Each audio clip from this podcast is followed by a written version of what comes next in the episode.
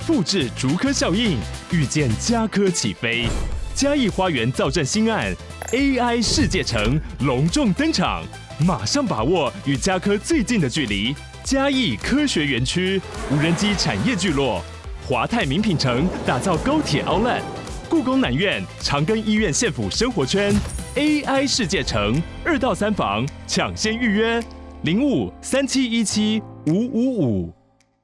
跨部门沟通总是让你觉得快抓狂吗？透过职场心理学的应用心法，职场沟通轻松克服挑战。现在就请见资讯栏。大家好，欢迎收听不是你想的领导力 Easy Manager。没时间读商业管理的书吗？不是你想的领导力，是能让你用听的读书会。本集是来自我们去年七月份的 VIP 音档。如果您喜欢的话，别忘了现在就加入我们 VIP 月定制领袖，成为 VIP 领袖，优先享受独家内容、折扣优惠、社群互动、一对一交流，还有早期访问权。如果你想了解更多 VIP 月定制资讯，现在请见资讯栏，让我们一起继续学习与成长。觉得自己已经很用心，用各种方法来跟同事说明沟通了，但同事还是一副有听没有懂的样子。这该怎么办呢？商务沟通跟人际沟通呢，有一些不太一样的地方，因为我们要表达的事情更复杂一点。那么，那么今天要跟你分享商务沟通十大超实用的技巧，可以轻松传递你的想法，甚至让提案更快通过哦。在职场上，想精准达成我们的目标，让别人更了解我们的想法，并且去完成这个计划，最重要的绝对是良好的沟通。所以，也就是为什么许多升主管的人，也许未必他的能力特别强，当然。大部分是了，但是呢，良好的沟通呢，绝对是一个重要的考量指标。良好的沟通主要建立在换位思考。如果你是一个能够理解别人的难处和需求的同事，可以站在别人角度来说服对方，帮助你哦，让你更事半功倍。除此之外，我们提供了十个沟通的关键技巧，也可以帮助我们更清楚的传递想法哦。第一个。难表达的就用画的吧。如果我们的资讯很难透过口头去把它讲清楚，我们可以透过图的呈现或自己动手画草图，描绘更多的细节。但其实连画图这个功能呢，也是要透过逻辑的思考训练了。美国一位企业主管教练亚特，他提供了几种最适合用画图沟通的情境。第一，当我们提出的想法不断遭受质疑的时候，我们可以尝试画架构图，让别人更了解我们的思考脉络。第二，当团队成员意见不同的时候，可以画出比较表格来比较谁是胜胜胜，比较双方的优缺点来挑选最佳方案。第三，当同事不太了解我们不答的内容时，可以请他们画出想象的状况来厘清他们是不是真的懂了。所以这里告诉我们有三种图我们可以应用哦，一个是架构图，用在想法不断被质疑的时候；第二是比较表格，那就是在意见出现分歧的时候；第三呢，就是请同事画出想象的状况来厘清他们是不是真的知道你要布达的内容。第二个商务沟通的技巧就是不只保留追踪修订，还要给予评论。如果我们修改过一份文件，那么请务必追踪修订这个过往的记录，并且试着针对每一个修改处给予一个评论，并且说明我们的用意，直接将他人的注意力引导到你关注的事情上。你会发现很多沟通成本被减少了，而整个成品更符合预期，也让别人更清楚知道你为什么要这样改。第三个商业沟通的小 tips 就是参考案例的时候，你要提供连结。与其你说一大堆从哪里看到好的案例可以模仿，不如你直接放上连结的网址，省去对方查资料的时间。第四，让我们多多利用 PDF 档。如果开会或提案的时候不能用自己电脑的话，那么可能会字会跑掉，或者是格式不相容等等问题。所以，我们尽量用 PDF 档，就可以避免一些字体无法显示乱码或排版跑掉的问题喽。第五，无论有没有提出修改要求，仍提供对方可以编辑的文件。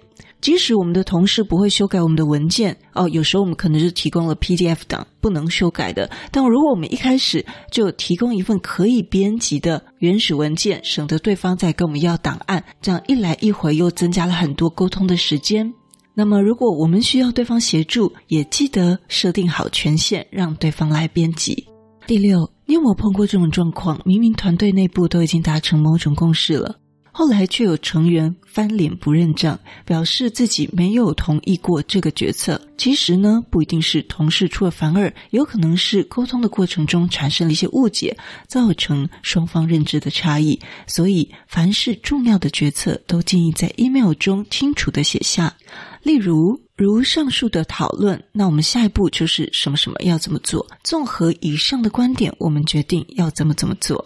那用这样子的字句清楚的写下，接下来会怎么做？如果对方第一次看到某份文件，也可以先说明。整个文件的背景，还有需要对方如何帮忙或下哪些判断。如果是某项业务的后续发展，也记得先归纳一下最新状况，目前的决议如何，以免对方搞不清楚状况，下错判断，浪费彼此时间。那在这里写得很委婉哦，其实这个就是在讲。通常是决策者或管理职啊，常常对自己说过话可能会忘记。我们用这种方式来做一个 double check 跟提醒，其实对我们是比较好做事的。第七，确保大家都带着想法进会议室，而不是脑袋空空的进来。因为有效的会议是拿来拿来沟通跟讨论的，不是拿来看资料的。而且有些资料量很大的时候，这个需要思考的时间，可能大家就会停滞 hang 在那边。所以，让我们在会议前先把资料先寄给与会者看过，并且告诉对方会议上将会针对哪些项目来讨论，让大家先做好准备，带着想法进去会议室。第八，复杂的事要开会解决。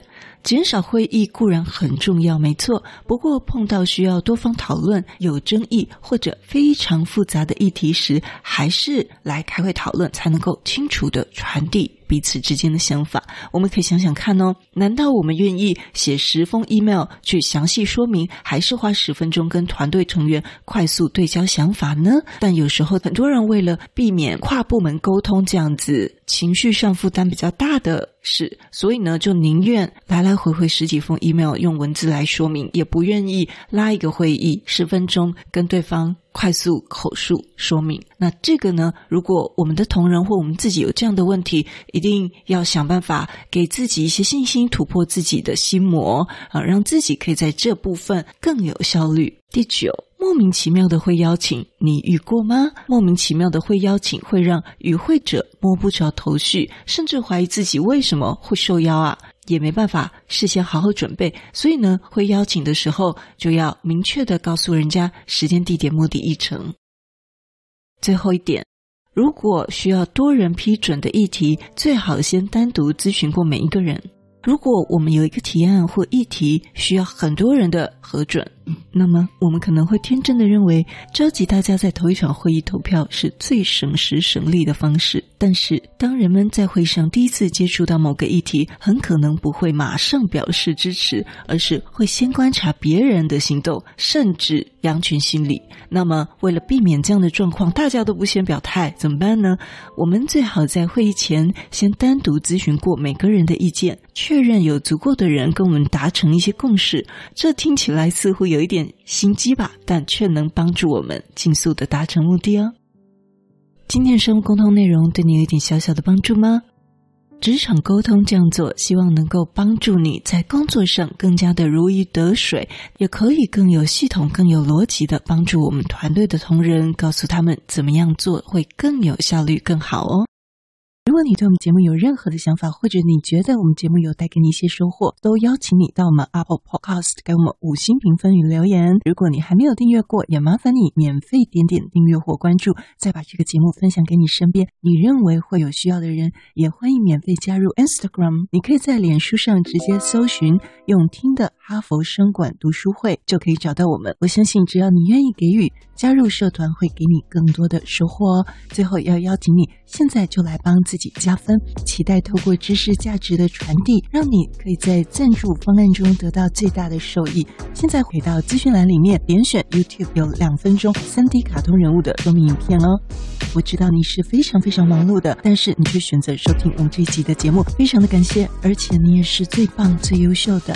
不是你想的领导力，是能让你用听的管理读书会，轻松就能让你用在职场上。祝福你有一个很棒的一天，我们下次见。